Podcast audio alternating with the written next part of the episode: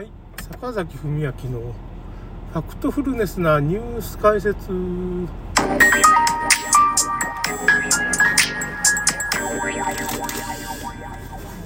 とですね、あの、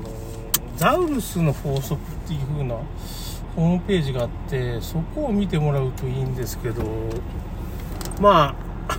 最初なんかワクチン打った人が磁石がくっつくとかね、鉄製のものがこうおでこにくっつくとか肩にくっつくっていう動画がだんだん上がってきてて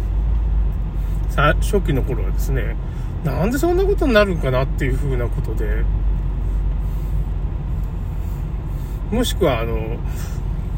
電球がまあこ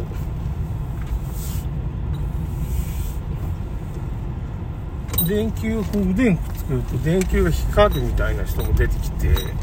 まあ、これはなんか手品だったんじゃないかっていう話はあるんですけど、である意味考えられないことでもないんです。電磁波とか出てたら。まあ、それは手品だった可能性が高いんかな。ちょちょっとその辺はまあ、わからない部分が、電球がひっくっつくっていうの、そういう動画があるんですけど、手品だっていうふうに、まあ、その、客寄せのためにやったんだ、みたいなこと言ってましたけどね、その、医療関係者の人なんですけどね、その人たち。まあ、それは置いといて、結局その自社がくっつくって人がなんでくっつくんかなっていうふうなことから始まったんですけど、結局その飛行機に乗った時に、そのワクチン打ってなくて飛行機にこう、まあ医者にそういう偽の、なんていうかね、こう、証明書みたいな、書いてもらって飛行機乗ろうとした人いるんですよ。まあそれ困ったやつですけどね、まあ、そんなら「いやあなたワクチン打ってませんね」っていう風なあのー、アドレスが出ませんみたいなことを言われた人がまあいてね。航空会社はそういうのチェックできるようになって。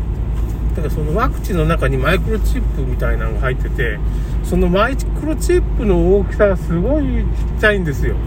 マイクロじゃないですよ。もうナノチップって感じかね。日立でナノチップとかなんとかで検索してもらったらそういう、日立が開発してるのがすごいんですよ。もうその埃よりまだちっちゃいっていうか、親指で0.02ミクロンとかなんかなんていうのかな。まあ、一応ギリギリ見えるか見えないかぐらいのその、ゴミなんか埃みたいな形のマイクロチップを日立が開発しちゃってるんですよ。実際にそういうのが、まあ、綿棒の先から、PCR 検査の綿棒の先とかから出てきたりっていうのは、そういう海外で、最初は海外でそういういろんな世界中で、そういうの発見する人が多くなってきてて、PCR 検査の綿棒に仕込んであるんですよ。これも確定なんですよ。あの、それ、それ見つけちゃった人がいるんですよね。ちょっとあの。で、まあ、これ何なんだろうなって。まあ、ワクチンの中に入ってるっていうか、注射器にどっかにつけてんじゃないかって、まあいろんな説があるんですけど、まあ、ワクチンの中に入ってんだろうっていうふうに想定して、まあ、それがまあ、Bluetooth の Mac アドレスっていうね、アドレスをこう、発信するんですよね。なんていうのかな D3 コンマっていうかこう、丸が2つ上から上下コンマっていうのかな？点々ですね。縦に点が点々っていう。D3H3 53とか。なんかそのなんていうのかな。数字とアルファベットで間にこうコンマっていうかね。縦丸が2つのコンマみたいなトントントントンと入るようです Mac アドレスっていうのが出るんですけど。まあこれなんかの機。器電磁波を電波を発してる機器なんでを示すもんなんですけどこれがまあ普通のスマホ最初はスマホで Bluetooth をしたら普通のスマホでも出るんですよ。ワクチン打った人がいっぱいいる部屋でそれをやると Bluetooth やると近くにその10メートルぐらいのところにいたらその Mac アドレスがなんか複数出てこれおかしいんじゃないかっていう風になってこれワクチンの中にマイクロチップ入ってるなっていうことになって、まあ、海外でその最初言ってたんですけど国内でもそういうのが出てくる人が多くなってきてまあそれワクチン8割の人が打ってるからね。その誰もいないところでまあそのそういうザウルスさんっていう法則っていうのはザウルスさんっていう人が、まあ、ザウルスの法則っていうブログを書いてる人がまあそのある神社の近くでまあなんかワクチン打ったかどうかっていうか年配の人が来ててそれを測定してたんです。もう1人しかいないですそのね。そのおばあさんしかいないんでそのおばあさんにすいませんってワクチン打ったかどうか聞いてもうこっそりそれをまあなんていうかな Bluetooth のデータ取ってこういうことで今ちょっとデータって言って説明してねスマホとか切ってますかっていうふうに、まあ、最初そんなことから始まったんですけど今チェップチェップチェッカーって言ってまああのつぶやきの方にこうリンク貼っておきましたけどあのそのザウさんの法則っていう風なまあなんていうかな。あのブログのリンク貼ってチェップチェッカーって何なんだって言ったら体内のマイクロチップスを検出できるアプリですかね。アプリストアで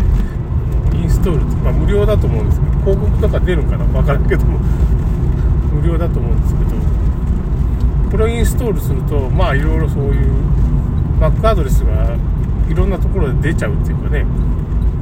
普通にスマホの Bluetooth をオンにした時にそのチェチェッカーでうまく識別できるようにプログラムを書いてくれてるらしいんですよね。出るんですよ。それでまあココアっていうなんかそういうアプリがチェックチェッカーをすごい邪魔するんですって。その保健室にココアっていう、まあ、あの接触アプリココアっていうのがあったりですかあのコロナのねコロナの接触っていうかそういう風な今近くにコロナ感染してる人がいるよとかいうようなそういうマップが出てくるような接触アプリっていうのがあってそのアプリがあんまり役に立たん使い物にならなかったんですけど実際ね。だけど実はこれはもうそのそういう人間の体の中にあるそのマイクロチップをまあ分からなくするための隠蔽ソフトだったんじゃない？役に立たないのはもう当然で最初から役に立たないようにしとってまあそれは偶然なのかもしれないけど結局これがすごい迷惑なんですって。そのチップを研修するときにそのココアで誤検出が出るからって。それ今プログラムでそのココアが出ないようにしてるっていうかそういう風なプログラムを書いたりしてるんですけどなんか誤検出がよく出るんですでココアをこうもうこう弾くことができるようなプログラムをもう書いてると恐ろしいです。けどハイテクですね。みた。いなそういう風なまあチェプチェップチッカーっていうのがまあ2.0バージョン2.0になってるらしいんですけどね。そういうのがまあ面白い。かな面白いって言ってきたけどね。もう打ってる人が多いですから面白がっちゃいかんなんでしょうけど。その分をまあダウンロードしたら自分のまあマイクロチップ入ってるか3回打ってたら 3, 3つ出る可能性もあるんですけどまあ大体何ヶ月かするとね流れ出ちゃうっていうかまあ検出できなくなることも多いんですよね。やっぱその実験ワクチンだから人体実験ワクチンだからいやその辺いろいろ設計してるけどまあその解毒されてしまうってそのチップがなか体からね排除されることもまああるわけですよ。だけどすごい数のその Mac アドレスっていうのが出てくるわけです。Mac アドレスっていうのはなかなかその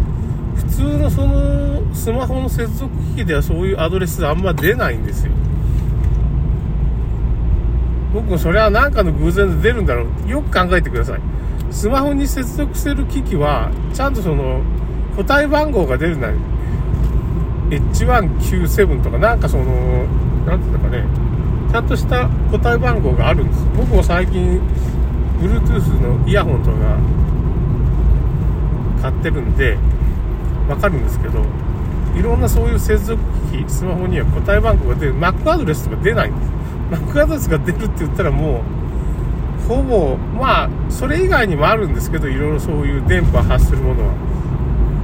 だけどそれが人間がたくさんいるところでそれが出たらそれはもうワクチンしか原因が考えられるんですよ。はっきり言って。人間が10人ぐらい部屋にいたとしてそこで Mac アドレスが10個とか、まあ、5個でもまあ出たら Mac アドレスを発するものっていうのもまあそういう電波を発するものってなかなかないんですよ。本当。これよく考えたらちょっとそうなんですよ。マイクロチップぐらいしかないんですよ。でココアっていうのがまあそういうなんか保健室みたいなの出るらしいんですけどね。だからそのココアでごまかそうとしてたんだろうけどもう Mac アドレスが出た方をこれマイクロチップだろうなみたいなことを考えた方がいいっていう。かまあその辺にリンク貼ってますからどういうもんなんかそのチェックチェッカーっていうのは体内にあるマイクロチップをまあ Bluetooth でかまあそのなんですかねその検出するよっていう風なアプリなんですけどだからまあ逆に言ったらちゃんと解読してそれが Mac アドレスが消えたら解読ができてるってことなんですよね。そんなバカなって感じですけどね。だからそういう風に利用できまあ打った人はそういう利用の仕方ができるかなっていう。ええー、って思いますね。だから結局そういうデータがどっかでそのデータがすごい心拍数とかそういうのを送ってるっていうデータが見つけた人がいるハッカーの人でね。ちゃんとそういう電波を解析すると心拍数とか体内のそのバイタルデータを送ってるんですよ Mac アドレスの電磁波でね外部に。それをどっかでキャッチしてなんか それ解説まあどっか基地局かなんか知らないけどどっかで解析してる人がいるらしいですね。怖いです。ねということで終わります。